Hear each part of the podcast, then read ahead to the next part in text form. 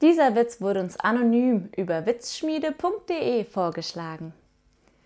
Fritzchen steht vor Gericht. Vaterschaftsklage. Es steht schlecht um ihn. Alle Fakten sprechen gegen ihn.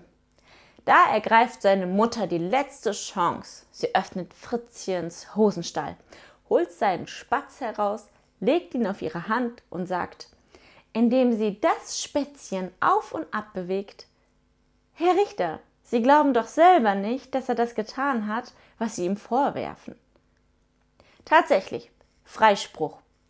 Als Mutter und Sohn das Gerichtsgebäude verlassen, meint Fritzchen, Mutter, wenn du noch ein bisschen länger geschüttelt hättest, hätten wir den Prozess verloren.